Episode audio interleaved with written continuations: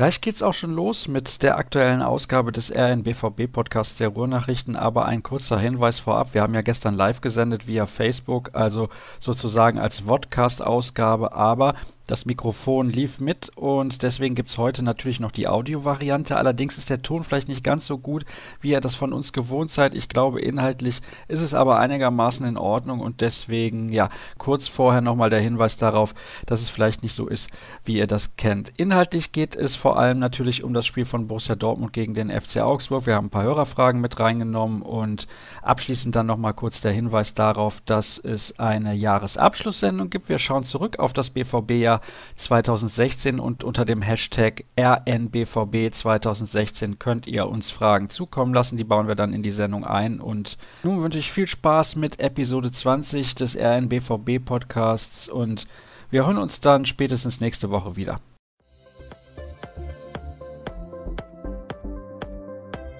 Der heutige Rohrnachrichten BVB Podcast wird Ihnen präsentiert von Atlas Safety Shoes. Meine Sicherheitsschuhe, mein Verein.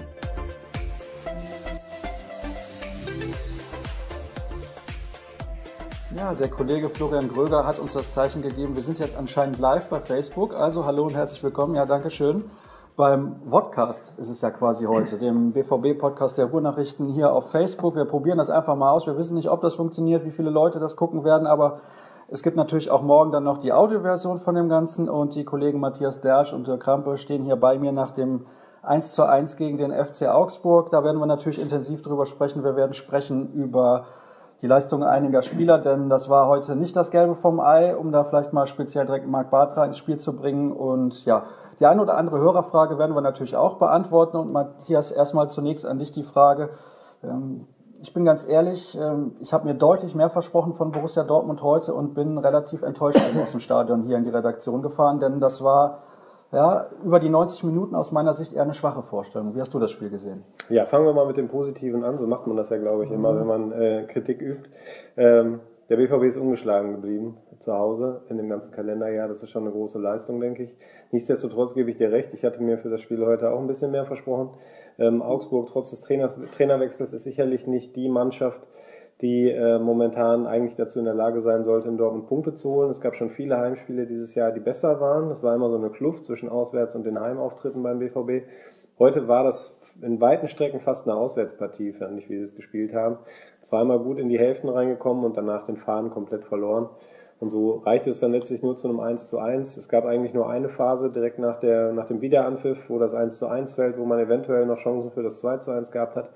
Und danach plätscherte es dann ein bisschen dahin. Es war ein relativ müder Kick, äh, der nicht wirklich Spaß gemacht hat. Und ähm, ja, ich glaube schon, dass da viele mit einem enttäuschten Gefühl nach Hause gegangen sind heute. Zumal Dirk, ich den Eindruck hatte, dass der FC Augsburg gar nicht so sonderlich gut gespielt hat. Also nach vorne ging eigentlich relativ wenig. Die haben die Konter nicht wirklich schnell ausspielen können, weil sie da keine schnellen Spieler hatten, um Borussia Dortmund richtig in Gefahr zu bringen. Und also gegen so einen Gegner, auch wenn man mal auf den Kader guckt, den der FC Augsburg heute mit nach Dortmund gebracht hat, das war eine, ja, keine Top-Mannschaft aus der Bundesliga und trotzdem nur so ein Resultat. Warum? Ähm, ja, ich glaube, das fehlte Tempo, es fehlte Ideenreichtum, es fehlte ja, eigentlich fast von allem so ein bisschen was. Ähm, Augsburg hat sich selber darauf beschränkt, hinten dicht zu stehen. Sie haben die Räume ganz gut verdichtet. Der Trainer hat hinterher gesagt, sie wollten nur ein bisschen äh, die Geschwindigkeit eben bei Dortmund rausnehmen. Das ist ihnen weitgehend gelungen. Ja, und beim BVB, da hatte man so das Gefühl, ja, irgendwie müssen wir das jetzt noch hinter uns bringen. Äh, wir freuen uns aber auch irgendwie alle auf die Winterpause. Irgendwie war so ein bisschen die Luft raus und es gab diese zwei Phasen, die Matthias eben schon angesprochen hat. Da lief es gut, da hat man auch gesehen, was, wie, was gehen kann, wenn man schnell spielt. Ja, der Doppelpass zum 1 zu 1 da zum Beispiel mit äh, Dembele und Kagawa, das war schon gut. Aber davon gab es irgendwie zu wenig. Ich glaube, es war der Kollege Jürgen Kors, mit dem ich vor ein paar Wochen darüber gesprochen habe, dass noch vier Spiele anstehen und man braucht eigentlich 10 bis 12 Punkte. Dann gab es den Sieg gegen Gladbach, unentschieden, unentschieden, unentschieden. Das ist zu wenig im Moment für Borussia Dortmund, auch wenn man sieht, dass die Konkurrenz ja teilweise patzt. Ja, ich glaube, man muss das trennen. Also wenn man jetzt vom BVB-Anspruch ausgeht, dann ist die Punkteausbeute, die man in der ja, Hinrunde ist es ja noch nicht, ein Spiel kommt noch, die man bislang geholt hat, sicherlich nicht das, was man sich vorgestellt hat. Tabellarisch, glaube ich, ähm, ja, kann man durchaus noch gelassen sein. Ähm, die Plätze 1 und 2 sind weiter weg, aber Rang 3 ist im Grunde in, in, in Reichweite das ähm, ist also bislang kein großer Betriebsunfall, sage ich mal. Da ist alles noch im Rahmen und ich glaube auch, dass äh, die Rückrunde ein bisschen konstanter werden wird als die, als die Hinrunde und dementsprechend dann äh, der BVB auch Rang 3 erreichen kann. Oh, da ähm, muss ich kurz unterbrechen. Warum glaubst du das? Ja, weil ich schon glaube, dass ähm, man sieht es an dem Belay zum Beispiel, dass ähm, ja die Spieler durchaus auch dazulernen. Und ich habe auch so ein bisschen die Hoffnung, dass jetzt die Pause dann vielleicht bei dem einen oder anderen auch bewirkt, dass er so aus diesem aktuellen Tief rauskommt. Ich denke an Marc Bartra, du hast ihn eben schon angesprochen ähm, dass der ein bisschen Abstand gewinnt, dass sie alle mal trainieren können. Ähm, ich glaube, das ist ähm, nicht der einzige Grund, warum es momentan nicht gut läuft, aber sicherlich auch einer. Vielleicht ist das jetzt mal im Winter die Möglichkeit, sich vielleicht in einer Formation halbwegs einzuspielen, eine gewisse Stabilität in die Defensive zu bekommen, weil das ist ein ganz großes Problem. Siebenmal äh, in Serie sind sie jetzt einem Rückstand hinterhergelaufen. Das ist immer eine Hypothek, die man erstmal beseitigen muss, bevor man überhaupt an Sieg denken kann. Ähm, und sowas muss besser werden. Und ich glaube, da ist dann die Winterpause schon ein Zeitpunkt, wo man daran arbeiten kann. Und ähm, ja, deshalb bin ich der Meinung, dass die Rückrunde eigentlich nur besser werden kann. Es verunsichert ja auch eine junge Mannschaft, wenn sie in Rückstand gerät. Was Matthias auch gerade angesprochen hat, da muss man ja nochmal zusätzlich Energie frei machen, um dem Rückstand hinterherzulaufen, bevor man dann an einen Sieg denken kann. Heute hat natürlich wieder eine junge Mannschaft auf dem Spielfeld gestanden, aber wieder eine, die verändert war. Mikel Merino hat in der Innenverteidigung gespielt, neben Marc Bartra spanische Innenverteidiger sind nicht berühmt in der Fußballgeschichte, muss man eigentlich schon sagen. Ist, ich ich finde es interessant, diese Zusammenstellung, dass er nicht zumindest Ginter nach innen gezogen hat, um vielleicht mit Bartra dann in der Innenverteidigung zu agieren, sondern er hat sich bewusst, also Thomas Tuchel, für diese Variante mit Bartra und Merino entschieden. Wie hast du die Entscheidung aufgenommen, als du vor dem Spiel davon gehört hast? Ich war erstmal überrascht eben, dass, dass Sven Bender auch nicht spielte. Ähm, Thomas Tuchel hat das ganz gut begründet und auch nachvollziehbar muss man dann vielleicht im Nachhinein sagen, dass er gesagt hat, es wäre einfach unverantwortlich gewesen, Bender nach so einer langen Pause jetzt innerhalb von vier Tagen zweimal in ein Spiel vielleicht über 90 Minuten zu äh, hetzen. Angesichts seiner verletzten Historie ist es vielleicht auch die vernünftige Entscheidung gewesen. Aber wie du es schon angedeutet hast, also die Alternative wäre gewesen, eine Viererkette zum Beispiel zu spielen, rechts mit Passlack, innen mit Ginter und Batra, dann links mit Schmelzer. Ähm, Merino Batra, das hat nicht gut funktioniert. Man hat gemerkt, die beiden haben noch nie vorher miteinander gespielt. Sie, war, sie harmonierten nicht. Ähm, es gab keine Abstimmung zwischen den beiden. Und ja, beide wollten auch vielleicht gerade am Anfang so ein bisschen zu viel. Batra ist ohnehin ein Spieler, der äh, immer gerne Risiko auch nimmt, der Pässe äh, scharf nach vorne spielen will und dadurch auch viele Fehlpässe produziert. Ja, es ist heute nicht gut gegangen, muss man glaube ich so sagen. Und ähm, im Nachhinein ist man natürlich immer klüger. Ich weiß nicht, ob äh, Thomas Tuchel sich das dann auch so denkt. Er wird sich was dabei gedacht haben, eben mit Dreierkette zu spielen. Ähm, aber die Alternative wäre eigentlich auch möglich gewesen. Ich würde da gerne einmal dazwischengrätschen, weil ich fand, bei der spanischen Innenverteidigung war Mikel Merino, der jüngere und wesentlich unerfahrene, meiner Meinung nach heute auch der bessere. Und ähm, ich finde, bei ihm sieht man auch, dass er ein Talent ist ähm, aus dem er was werden kann. Also er gefällt mir eigentlich relativ gut. Er hat halt viele leichte Fehler noch drin in seinem Spiel. Daran muss er dringend arbeiten, aber so das Fußballerische, auch das Zweikampfverhalten finde ich bei ihm eigentlich sehr ordentlich. Das ist ja immer sein Name, der genannt wird, wenn es darum geht, wer könnte sich eventuell verändern. Ich glaube, es wäre ein Fehler, wenn man ihn verkaufen würde. Ein Leihgeschäft kann sicherlich Sinn machen, dass er ähm, Spielpraxis sammelt, aber ich würde ihn nicht komplett abgeben, weil ähm, dafür, finde ich, ist da zu viel Talent vorhanden. Und Marc Bartra ist ähm, bislang, ich glaube, das kann man so deutlich sagen, eine ziemliche Enttäuschung. Und es zeigt sich jetzt auch, warum der vielleicht in Barcelona so selten gespielt hat, obwohl äh, Mascherano ja zum Beispiel, der, der da ihm vorgezogen wurde, regelmäßig ja eigentlich ein defensiver Mittelfeldspieler ist, der dann zum Innenverteidiger umfunktioniert wurde. Da ähm, fehlt in Deutschland bislang in der Bundesliga auch bei ihm so ein bisschen das Tempo im Kopf und ähm, ja, ich bin gespannt, ob er sich an das Niveau noch anpasst. Ich habe bei ihm im Moment das Gefühl, dass er in so einer Negativspirale drin ist und auch nicht frei aufspielt. Ähm, trotzdem aber irgendwie meint, er müsste die riskanten Dinger machen und ähm, die sind jetzt zuletzt häufiger fehlgeschlagen. Ähm, dann heute gegen Augsburg hat es auch direkt zum Gegentor geführt. Da patzt er eigentlich zweimal in der Szene. Ähm, und ja, deshalb fand ich ihn heute noch schwächer als, als Merino, der das insgesamt, glaube ich, ganz ordentlich gemacht hat. Thomas Tuchel, um, ja, da, um ja, das eben zu vollenden, hat, äh, hat das ja auch dann nachher nach dem Spiel so auch genau formuliert. Er ist auf der einen Seite eben ein Spieler, der sehr viel will der unheimlich ehrgeizig ist, der auch lernfähig ist, wie er sagt, der gut hinhört, der unheimlich viel aufsaugen möchte, aber eben auf der anderen Seite äh, sehr, sehr hohes Risiko geht. Und vielleicht müsste man dort einfach ein bisschen besser abwägen, also ein bisschen weniger Risiko gehen, ein bisschen mehr Sicherheit spielen und ein bisschen erstmal Selbstvertrauen sammeln. Und ähm, das, die Balance, die hat er im Moment nicht. Das passt bei ihm nicht. Und ähm, ja, ist schwierig, muss man mal sehen. Also er, denke ich, wird die Pause auch gut gebrauchen können, um sich jetzt einfach mal neu zu sammeln und dann in der, Neu in der Rückrunde dann vielleicht eben neu sich äh, zu justieren. Es kommt, glaube ich, Batra auch nicht zugute. Erstmal, dass viele Spieler um ihn herum auch ständig gewechselt werden. Das ist ja eines. Sokrates nicht dabei, Piszczek nicht mit dabei. Schmelzer war teilweise verletzt, da musste viel gewechselt werden. Dann mal mit dem, dann mal mit dem gespielt. Das ist, glaube ich, ein Problem. Batra war selber teilweise, glaube ich, ein paar Spiele außen vor, weil er verletzt war. Dann kommt er in ein anderes Land, neue Sprache, die Erwartung natürlich als Hummels-Nachfolger immens hoch. Und das Spiel in Deutschland ist ein komplett anderes als in Spanien. In Spanien, ja, ich will nicht sagen, spielst du so ein bisschen hin und her, aber das Tempo, was du auch eben gesagt hast, er ist ein bisschen langsam im Kopf, ist in der Bundesliga vielleicht einfach zu hoch für ihn. Kann man das so sagen? Ja, ich würde jetzt noch nicht komplett über ihn aburteilen wollen. Also, ähm Entschuldigung, also ich wollte nicht komplett verurteilen, dass er, also, oder sagen, dass seine Fähigkeiten einfach nicht ausreichen, aber es ist einfach so ein unterschiedlicher Spielstil. Ja, und man merkt einfach, dass er, glaube ich, mit dieser Umstellung durchaus noch zu kämpfen hat. Ähm, man muss aber, glaube ich, dann auch fairerweise sagen, dass ähm, er ja nicht der einzige Abwehrspieler in diesem Jahr ist, der patzt. Also ähm, im Grunde individuelle Fehler hatten alle drin. Ähm, angefangen bei Julian Weigel im Spielaufbau, der, der schon den einen oder anderen Treffer verschuldet hat. Aber im Grunde querbeet. Matthias Ginter auch häufig ähm, dann schon gewackelt. Ähm, das ist so der rote Faden, der sich bislang durch die Saison zieht, der ja auch mit dazu geführt hat, dass sie jetzt siebenmal in Serienrückstand geraten sind und dass sie in der Liga auch schon relativ viele Gegentore kassiert haben. Ähm, und ich glaube, es haben auch alle erkannt, dass man daran arbeiten muss. Und das geht, glaube ich, nur gemeinsam. Und ähm, ja, da einen rauszupicken, wäre, glaube ich, falsch. Warum kam der BVB denn so komplett verändert aus der Kabine? Puh, wir waren ja auch nicht dabei. Wir wissen nicht genau, wie Tuchel äh, in der Pause reagiert hat. Ähm, man hat der Mannschaft, glaube ich, schon angemerkt, dass da vielleicht auch so ein bisschen Wut dabei war über die erste Hälfte, vor allem über diesen, ja, ich nenne es mal Kontrollverlust nach der ersten Viertelstunde. Es gab mal so eine Phase, ähm, so fünf, sechs Minuten, da ist das Spiel dann so ein bisschen in Richtung Augsburg gekippt, als es ähm, ja wieder so Nicklichkeiten gab an der Außenlinie. Tuchel hat sich über den, äh, hat sich beim vierten Offiziellen beschwert. Es gab einige Foulentscheidungen, die dem BVB nicht gefallen hat. Dann mit dem Stadion im Rücken, die natürlich auf solche Sachen nach den letzten Wochen besonders achten. Da ähm, hatte ich so den Eindruck, als würde der BVB da gerade ein Stück weit Kontrolle einbüßen.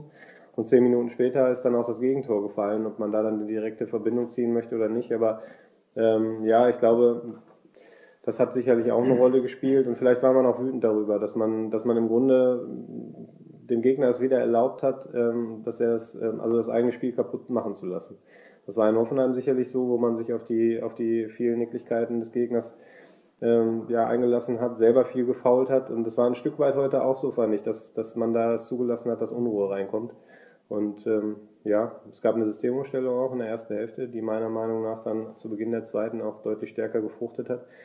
Und ähm, man muss auch sagen, dass Usman Dembele dann heute im Grunde derjenige war, der, wenn etwas nach vorne ging, ähm, daran beteiligt war. Und ähm, der hat ja auch bei dem, bei dem Tor gemeinsam mit Weigel und Kagawa ähm, den, den größten Einfluss gehabt. Es war nicht seine einzige gute Szene an diesem Abend. Ich möchte noch mal kurz auf das eingehen, was Matthias gerade angesprochen hat ein bisschen Unruhe an der Seitenlinie, das Stadion macht auch Druck, die Mannschaft kommt wütend aus der Kabine und ich zitiere da mal den Kollegen Thomas Hennecke vom Kicker, der zuletzt ja auch mal bei uns in der Sendung dabei war, er hat gesagt, ich hatte zu Beginn der zweiten Halbzeit das Gefühl, die fressen jetzt Augsburg komplett auf. Warum war das nicht so? Ja, das ist eine ganz gute Frage, die auch der Trainer nicht beantworten konnte nach dem Spiel. Er hat das auch ganz klar angesprochen. Das sind äh, fünf, vielleicht zehn Minuten gewesen. Da gab es dann die Großchancen noch. Hinterher, Aubameyang hatte noch eine. Dann war aber wieder mal 20 Minuten gar nichts. Und das ist so ein Spiegelbild gewesen der gesamten Saison eigentlich. Dieses Auf und Ab, diese fehlende Konstanz.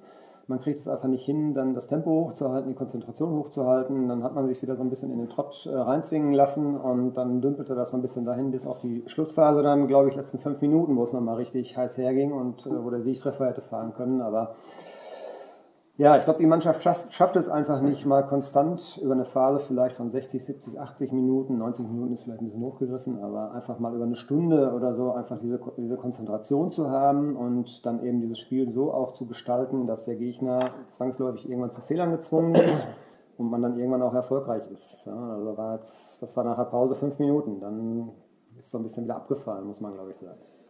Und ich sehe da eigentlich auch, ähm, ja, ich weiß nicht, ob man es schon Trend nennen kann, aber ich habe so das Gefühl, dass die Liga auch den Respekt verloren hat vor dem BVB und ja auch vor dem FC Bayern. Also man sieht schon, dass ähm, die Spiele, die in den vergangenen Jahren relativ deutlich waren, in diesem Jahr nicht so deutlich sind. Und ähm, viele Teams deutlich mutiger spielen gegen die Bayern, aber auch gegen Dortmund. Vielleicht ist das auch so ein Fakt, dass die einfach spüren, da ist momentan was zu holen dass sie mutiger werden und dass ähm, der BVB sich darauf auch erst wieder einstellen muss. Also der vergangenen Saison war es noch so, Der BVB durfte eigentlich in Ruhe aufbauen, in überwiegendem Teil der Spiel, konnte sich den Ball von links nach rechts legen. Irgendwann hat man die Lücke gefunden durch die überragenden Einzelspieler, die man hatte.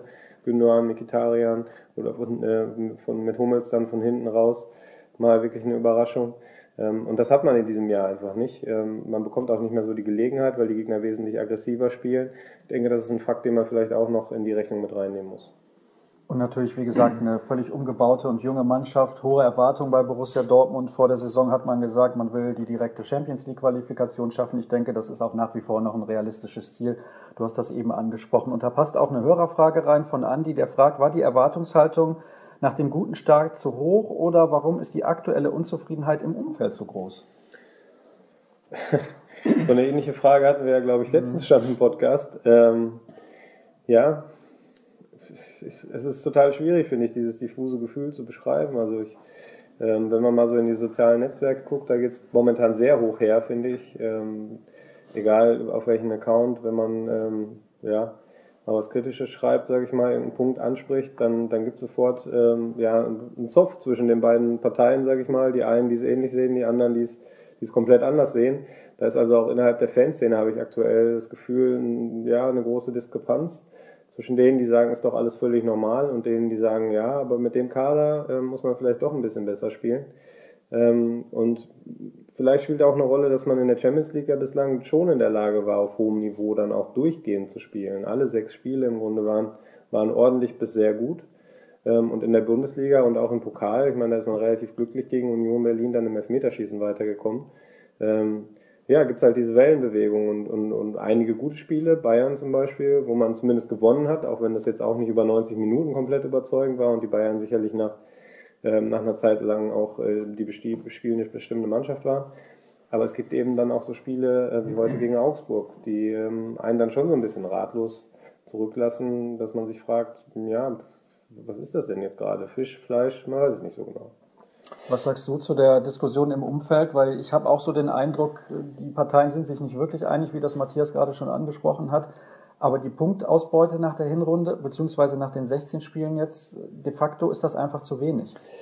Hatten wir auch schon mal thematisiert, glaube ich, in der Vergangenheit. Es ist auf der einen Seite, äh, man programmiert diesen Umbruch, man sagt, wir brauchen Zeit. Und auf der anderen Seite natürlich hat man trotzdem eine Mannschaft, die auch recht teuer ist. Man hat sehr viel Geld auch in die Hand genommen. Man hat ja alles, was man eingenommen hat, wieder reinvestiert. Man hat ja auch nicht nur Talent geholt, man hat Batra geholt, der kam von Barcelona und wurde eben auch verkauft als ein Innenverteidiger, der beim FC Barcelona jahrelang gespielt hat.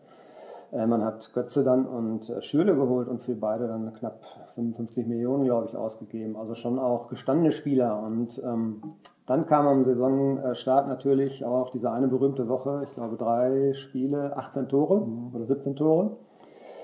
Im Nachhinein betrachtet muss man sagen, waren die Gegner auch dementsprechend. Äh, und ähm, was Matthias eben gerade schon sagte, mit der Zeit hat man eben auch diese neue BVB-DNA so ein bisschen entschlüsselt. Man hat gesehen, dass man dieser Mannschaft beikommen kann, wenn man auch hart spielt. Ich will nicht sagen unfair, aber hart. Und ähm, das führte dann zu den anderen Ergebnissen, die eben jetzt äh, so einen kleinen Trend äh, zu zeigen scheinen. Und ähm, ja, es ist, es ist wirklich sehr diffus. Also man weiß nicht, nicht Fisch, nicht Fleisch, auf jeden Fall, du hast recht. Eigentlich für die Punkteausbeute zu wenig für diese Mannschaft. Ähm, auch für die Kosten, die dieser Kader produziert. Das muss man auch sagen. Man hat ja 100 Millionen Euro Grenze, hat man jetzt auch geknackt. Auf der anderen Seite eben das, was eben immer wieder auch gesagt wird, acht neue Spieler. Es zeigt sich, das geht nicht so schnell und das dauert anscheinend und es gibt immer wieder kleine Rückschläge, dazu kamen Verletzungen. Also es gibt auch Gründe, die dafür sprechen, dass es eben nicht so rund lief. Aber unterm Strich muss man sagen, bin ich auch eher so, dass ich sage, na, so richtig zufrieden sein kann man damit auf keinen Fall. Mhm. Marcel Schmelz hat eben in der Mixzone gesagt, du standest auch daneben, ich weiß nicht, ob du dich daran erinnerst, wir haben halt auch manchmal viele Verletzte und vielleicht zwei, drei Verletzte aufzufangen. Das ist noch möglich, aber bei zehn wird es schwierig. Aber Dirk hat auch gerade gesagt, der Kader ist gut genug. Und gegen den FC Augsburg muss das normalerweise reichen. Da finde ich, gibt es keine Ausreden. Ja, also die, die Namen waren in den vergangenen Wochen zumindest in der Startelf eigentlich immer sehr gut, fand ich. Ähm, und ich finde auch nicht, dass das jetzt als alleinige Ausrede äh, oder dass, dass es als alleinige Argumentation durchgeht. Teilweise ist es in meinen Augen auch eine Ausrede. Ich glaube, die Schwierigkeit, wenn man so einen großen Kader hat, ist ja erstmal, dass man alle bei Laune hält und dass man aber auch alle in Form hält. Und ähm, ich glaube, letzteres ist nicht sonderlich gut funktioniert. Man hat da doch bei einigen Spielen sehr große Wellenbewegungen. Castro hat zum Beispiel sehr stark angefangen, dann auch verletzungsbedingt eine Pause gehabt, danach nie wieder reingekommen, oder nicht so richtig zumindest. Bei, bei Schürle ganz ähnlich. Er hatte einen tollen Start in Dortmund, da haben alle gedacht, die vorher so ein bisschen skeptisch waren angesichts der hohen Ablösesumme. Mensch, ist vielleicht doch kein schlechter Einkauf, der liefert sofort und genau das brauchte der BVB ja im Grunde nach den drei Abgängen. Aber auch bei ihm dann Verletzungen, dann kleiner Rückschlag, ähm, Real Madrid, als er sich nochmal verletzt hat an der gleichen Stelle. Und jetzt ist die Form komplett weg. Er hatte heute auch in der Schlussphase eine sehr gute Schussmöglichkeit, setzt den Ball dann einen halben Meter neben das Tor. Ähm, und ähm, ja, vielleicht ist das so das, was, was, was Thomas Tuchel jetzt auch lernen muss, der ja diese Dreifachbelastung auch noch nicht sonderlich gewöhnt ist als Trainer. Wie man es eben schafft, dass man trotz des geringen Trainings, das die Mannschaft ja de facto hat, es schafft, dass die Form konserviert wird, die man sich dann im besten Fall in der, in der Vorbereitung aufgebaut hat. Ähm, das geht sicherlich nicht immer, Stichwort Verletzungen, und davon gab es nur wirklich viele.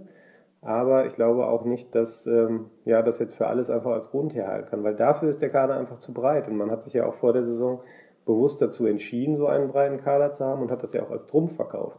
Nur den Trumpf, den sehe ich jetzt momentan nicht. Worauf muss denn Thomas Tuchel im Trainingslager und dann in der Winterpause besonders viel Wert legen? Denn, wenn wir mal gucken, in der Rückrunde geht es dann los mit auswärts Bremen. Okay, das ist vielleicht nicht die allerschwerste Aufgabe. Dann auswärts Mainz, eine sehr, sehr heimstarke Mannschaft. Und dann kommt Leipzig nach Dortmund. Ja, aus meiner Sicht äh, wird vor allem wichtig sein, dass er mal zu einer Formation findet, die sich so ein bisschen einspielen kann. Ja, das gab jetzt aus verschiedensten Gründen eben, gab es sehr, sehr viele unterschiedliche Formationen. Ich glaube, wir haben es eben irgendwo gelesen, 13 verschiedene Abwehrformationen in 16 Spielen. Da kann sich eine Mannschaft nicht einspielen. Und wenn du dann gleichzeitig noch so viele neue Spieler hast, die sich ans Land gewöhnen müssen, die sich an die Mitspieler gewöhnen müssen, dann wird es automatisch irgendwann richtig schwer. Also meiner Ansicht nach müsste er gucken, dass er mal so eine Formation findet, wo ich sagen kann, das ist meine Stammelf und dann wechsle ich vielleicht zwei, drei Positionen, aber nicht permanent vier, fünf. Das ist ja dann die halbe Mannschaft. Das hat sehr oft gegeben in der Hinrunde und ähm, das war mit Sicherheit auch ein Grund dafür, dass es eben sehr hakte dann, weil man doch gemerkt hat, da sind Spieler auf dem Platz, die wissen nicht, wie der Nebenmann tickt, die müssen sich erstmal wieder gewöhnen und sich umstellen und ja, das muss in der Rückrunde deutlich besser werden, ähm, dass man einfach vielleicht mal ein bisschen konstanter spielt. Das heißt, wir hatten zu viel Fußballprofessor Tuchel und Fußballdoktor Tuchel würde schon ausreichen? Ja, wir haben das mal thematisiert. Überfordert er seine Spieler? Haben wir auch mal gefragt. So, ich glaube, er hat manchmal seine Spieler überfordert und ähm, das war dann manchmal erzwungen, weil es eben aus Verletzungsgründen auch nicht anders ging. Das will ich zugestehen, aber es war manchmal eben auch mehr als notwendig gewesen wäre. Und ich glaube, der muss dazu eigentlich auch mal, er muss da irgendwann mal hinkommen, dass er sagt, okay, ich habe jetzt hier eine Formation, der vertraue ich und die schafft das auch mal dann so eine englische Woche durchzuspielen. Das ist nicht zu viel verlangt. Das sind ja alles junge, gesunde Kerle und die sollten eigentlich in der, in der Lage sein, dann drei Spiele in einer Woche mal zu machen. Vielleicht nicht über fünf, sechs Wochen, aber dann vielleicht mal eben so am Stück, dass wir dann mal ein bisschen Konstanz kriegen. Gut, dann schauen wir nochmal auf Hörerfragen, weil ich glaube, zum heutigen Spiel haben wir eigentlich alles gesagt. Ne? Es gab noch eine Elfmetersituation. Was heißt Situation? Also sie wurde ja nicht gepfiffen. Foul an Kagawa. Ich habe zumindest, äh, weil wir hatten nebenbei das Spiel dann noch so auf dem Tablet laufen, gesagt, dass das für mich ein Foulspiel war. Du warst ja nicht ganz sicher. Aber es spielt keine Rolle. Das Spiel ist 1 zu 1 ausgegangen. Deswegen Marcel Schmelzer ich, sagte dazu, ja? zweimal kann es, einmal muss. Weil es gab ja einmal Kagawa und einmal Batra, mhm. die strittigen Szenen. Ähm, ich, ja, ich habe vorher zu ihm gesagt, er fragte nach, er hatte die Szene noch nicht gesehen und meiner Meinung nach waren das beide Situationen, die man pfeifen kann, die auch schon mal gepfiffen wurden, die aber nicht zwingend Elfmeterpfiff erforderlich machen. Ich bin dann eher der Verfechter, der sagt, mein Gott, wenn man jetzt zum Beispiel die Szene gegen Batra abpfeifen würde, dann hätte man unheimlich viele Fouls, unheimlich viele Unterbrechungen. Und bei der zweiten Szene muss ich sagen, ähm, gibt es einen Kontakt, ganz sicher. Ähm, aber vielleicht macht Kagawa ein bisschen viel draus. Und habe so das Gefühl, dass so mancher Schiedsrichter darauf eher allergisch reagiert, wenn dann mhm. zu viel Theatralik reinkommt. Da ist weniger, glaube ich, manchmal mehr. Gut, das passt ja ein bisschen aktuell, haben wir gerade auch schon angesprochen, mit den ganzen Rotationen, Formationsspieler. Thomas Tuchel wird sich da in der Winterpause einige Gedanken machen, da bin ich sicher. Dann habe ich noch zwei Fragen von René. Wie seht ihr Roman Weidenfeller?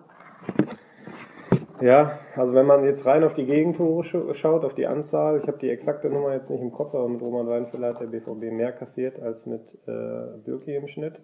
Das sind jetzt mal erstmal nur die Zahlen. Ähm, gut Hoffenheim, das zweite Tor irregulär aufgrund des, eigentlich regulär aufgrund des Wagner-Schubsers. Ähm, trotzdem sieht er natürlich in der Szene nicht gut aus. Auch davor bei dem Tor sieht er nicht gut aus. Und heute beim Gegentreffer durch Ski war es wieder so, dass man dachte, okay, den kann man vielleicht anders abwehren. Das lässt sich von oben natürlich immer leicht sagen. aber ähm, vielleicht wäre der Fuß da in dem Moment besser gewesen. Ähm, ja, also ich glaube, Roman Weidenfeller war jahrelang hier ein, ein, ein sehr starker Keeper und ähm, da würde ich jetzt nicht von zwei Szenen im Grunde abhängig machen, ob er es immer noch kann oder nicht. Ähm, er hat ja auch gegen Real Madrid schon ein sensationelles Spiel gezeigt und hat da im Grunde dem BVB dann auch den, den Gruppensieg gerettet. Insofern sollte man da vorsichtig sein und ihm vielleicht auch mal ein schlechtes Spiel zugestehen. Ich glaube, es ist auch ganz normal, wenn man längere Zeit nicht gespielt hat. So, man fängt dann immer in einem relativen Hoch an und, und klappt, eine ganze Menge klappt und ähm, irgendwann kommt dann so das kleine Loch. Vielleicht ist Weidenfeller im Moment gerade in dem Loch und grundsätzlich kehrt Roman Bürki dann ja auch nach der Pause wieder zurück. Insofern ähm, ist das jetzt kein großes Thema, denke ich. Dirk nickt, ja.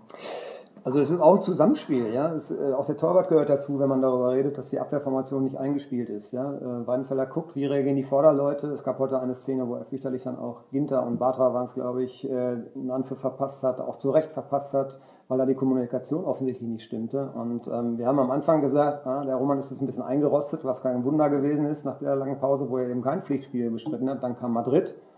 Da war man nicht der Meinung, wow, jetzt ist er wieder der Alte, jetzt ist er wieder da, jetzt ist er auch im Rhythmus. Auch ein Torwart braucht Rhythmus. Und ich glaube, er kann sich so ein bisschen nicht davon freimachen, dass eben auch die Verunsicherung, äh, die seine Vorderleute ergriffen hat, eben auch so ein bisschen jetzt auf ihn auch übergesprungen ist. Es waren heute so ein paar Situationen, wo er dann auch gezögert hat beim Rauslaufen. Und da gab es eine so eine haarige Situation, wo er noch so eben dann an den Ball gekommen ist. Also er kann sich da sicherlich nicht ganz von frei machen, aber generell gilt natürlich, was Matthias gesagt hat. Er hat ja nicht verlernt, äh, ein guter Torwart zu sein. Also er ist immer noch ein guter Torwart. Ähm, ja, vielleicht hat er es in den letzten beiden Spielen nicht unbedingt zeigen können. Ich glaube, das, das, also Stichwort Sicherheit ist halt auch bei einem Routinier, wie er ja ist, ähm, ganz entscheidend. Also wenn man hinten drin steht als Torwart und man weiß nicht genau, was macht die Kette vor mir, ähm, muss ich in der Szene vielleicht rauslaufen oder laufen sie den ab, einfach weil die Kommunikation nicht passt, dann, dann ist man, glaube ich, zu sehr abgelenkt auch im Kerngeschäft. Und das ist ja nur mal Bälle halten. Und ähm, vielleicht ist das im Moment so ein Faktor, der, der vielleicht die eine oder andere eher unglückliche Situation dann erklären kann. Ja, der Wunsch wäre gewesen, dass gerade so ein Routinier wie Roman Weidenfeller noch ein bisschen Sicherheit aufstrahlt, auch seine jungen Mitspieler, die da vorne in der Abwehr den einen oder anderen Patzer generieren. Okay, nun ist es wie es ist. Und die nächste Hörerfrage passt auch noch ein bisschen zu dieser Thematik. Ist Ömer Toprak nach dem Spiel im Winter wieder ein aktuelleres Thema? Also das wissen wir natürlich nicht, weil wir haben da jetzt nicht nachgehakt, denn die Frage ist ja auch nach dem Spiel erst reingekommen und ja, ich bin nach wie vor der Meinung, Ömer Toprak macht diesen Kader nicht unbedingt besser. Das habe ich auch schon zu Beginn der Saison gesagt. Da er nicht so herausragend gut ist und man ähnliche Spielertypen auch in der Abwehr zur Verfügung hat, ist ja auch mehr so der spielerische Typ und nicht so ein robuster wie Sokrates beispielsweise. Könnte der wieder ein Thema werden? Also ich glaube nicht, dass Dortmund dann nochmal aktiv wird im Winter, zumindest was Ömer Toprak angeht. Also im Winter glaube ich das definitiv auch nicht. Ähm, dafür ist der Kader auch letztlich einfach viel zu groß, als dass man sich jetzt noch einen Innenverteidiger holt. Zumal man ja auch nicht davon ausgehen kann, dass die Personalsituation in der zweiten Halbserie so ist wie in der ersten. Ähm, man hat Sokrates, man hat Batra, man hat Ginter, man hat Bender. Selbst wenn man mit der Dreierkette dauerhaft spielen lässt, ist dann immer noch einer auf der Bank. Man hätte Piszczek, jemanden, der das auch spielen könnte. Insofern sehe ich da nicht den akuten Bedarf. Und ich glaube, im Sommer muss man natürlich dann wieder über Toprak reden. Ähm, man war im vergangenen Sommer schon sehr weit, daran hat sich nichts geändert und der ist nun mal fixe Ablöse. Ähm, dass, ähm, dass die beiden sich da finden, glaube ich schon. Ähm, und ja, jetzt im Winter sehe ich auch bei Leverkusen eigentlich nicht die Möglichkeit, auf den zu verzichten, selbst wenn sie dann noch ein bisschen mehr Geld rausholen könnten. Die haben ja selbst genug Probleme und äh, ja, brauchen Topper, glaube ich, selbst. Wie stehst du zu dieser Personalie? Ja, sehe ich im Prinzip ähnlich. Ähm, also zum einen wird Leverkusen ihn nicht abgeben, weil da kommt es dann, glaube ich, auf diese 1, 2, 3, 4 Millionen auch nicht an. Sie, sie brauchen ihn jetzt im Moment, sie haben selber ja nun ein bisschen zu kämpfen. Und ähm, zum Zweiten, Thomas Tuchel hat das ja auch vorher gesagt, wir haben die ganze Zeit jetzt davon gesprochen, dass sehr viele neue Spieler sehr viel Unruhe gebracht haben, also vom, vom Zusammenwachsen her Unruhe gebracht haben, dass es also sich erst alles finden muss. Und er hat es ganz klar betont, wenn man jetzt noch wieder neue Spieler dazu holt, reißt man dieses Gefüge, was sich jetzt gerade mühsam zu bilden beginnt, wieder auf man muss wieder neue, zusammen, neue Paarungen zusammenfinden lassen, zusammenwachsen lassen. Und ähm, ich glaube, das wird man sich nicht antun, zumal Bender jetzt äh, auf sich dann hoffentlich auch wieder dabei bleibt. Man hat dann eine Alternative mehr und ähm, man hat genug Innenverteidiger. Im Sommer ist das dann wieder anders. Da hat er eine feste Ablöse und ich glaube, äh, Tuchel ist begeistert von ihm und will ihn. Und ich denke mal schon, dass wir dann nächstes Jahr den vielleicht im schwarz-gelben Trikot aussehen werden. Sehr, sehr interessante Personal. Also ich habe meine Meinung klar geäußert, da kann sich jeder jetzt seinen eigenen Reim drauf machen. Ich hätte dann gerne, wenn wir jetzt zum Ende kommen, von euch noch euren BVB-Spieler der Hinrunde. Vielleicht nicht beide den gleichen. Kurz noch ein bisschen überlegen, wer eventuell anfangen möchte. Ja. Und ähm, eine Schulnote für die Bundesliga-Hinrunde. Champions League und Pokal lassen wir mal außen vor, denn das Kerngeschäft ist Bundesliga. Aber ich fange mit der Note an und der Dirk mit dem Spieler. Das ist mhm. fair. Ja. Das ist leichter. 3 minus bis 4 plus. Mhm. Ja, Spieler kann eigentlich nur Dembele sein, finde ich. Er hat eine unheimliche Entwicklung genommen. Er kam hier so als, als, als Rohdiamant hin, so völlig wie so, ein, wie so ein wildes Pferd, habe ich mal irgendwann geschrieben, wie so ein junges Pferd, was ungestüm ist, was auf die Weide will und einfach nur draußen und Spaß haben. Und das hat am Anfang so ein bisschen auch dazu geführt, dass er über, über Pace überzogen hat. Ich fand, er hat in der Hinrunde unheimlich dazugelernt und ähm, was er jetzt in Hoffenheim und auch jetzt heute streckenweise gezeigt hat, das war schon beeindruckend, dieses Tempo, einfach äh, diese, diese Dribbelstärke, da kann ja kein anderer folgen, das äh, war, schon, war schon sehr stark. Also er so ein bisschen Spieler der Hinrunde.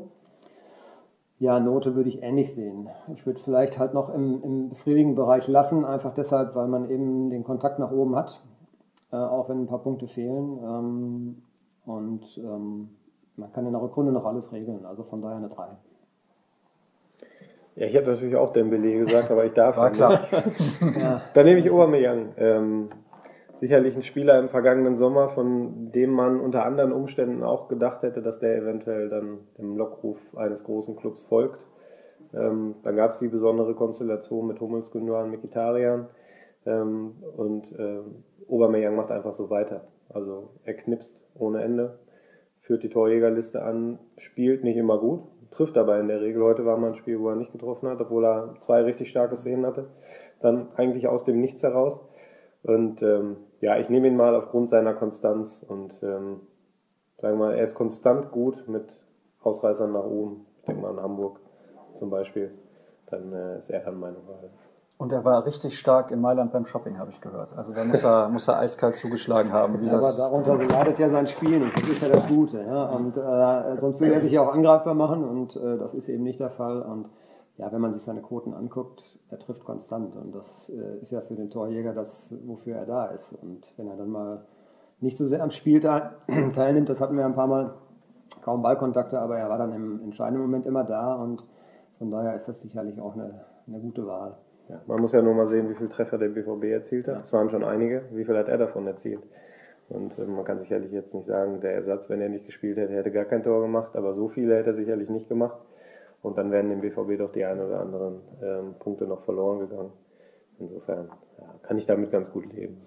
Es war nicht die schlechteste Wahl von Jürgen Klopp, ihn damals von der rechten Seite ins Zentrum zu, zu ziehen. Da können wir uns drauf einigen, denke ich. Ne? Na, wobei, Man muss ihn ja zwingen, ne? Genau, also das. Ähm, man könnte jetzt eher das sagen, dass es das Glück des BVB war, dass Jürgen Klopp ihn nicht vertrieben hat, mit seiner Maßnahme ihn auf den Flügel zu stellen. Also da darf man, glaube ich, ähm, aus der Vergangenheit keine falschen Schlüsse ziehen. Gut, dann machen wir das auch nicht und freuen uns einfach darüber, dass so ein toller Spieler hier regelmäßig in Dortmund seine Tore schießt. Und was wollte ich noch sagen? Ich wollte noch kurz sagen, erstmal herzlichen Dank, dass ihr uns in den letzten Wochen so oft gehört habt und so viel Feedback gegeben habt, so viel Positives. Ihr findet uns bei Twitter at Krampe, at Matthias Dersch, at Sascha Staat und at rnbvb für alle Informationen rund um Borussia Dortmund von den Ruhrnachrichten. Es gibt nächste Woche noch eine Sendung und zwar ein Jahresrückblick.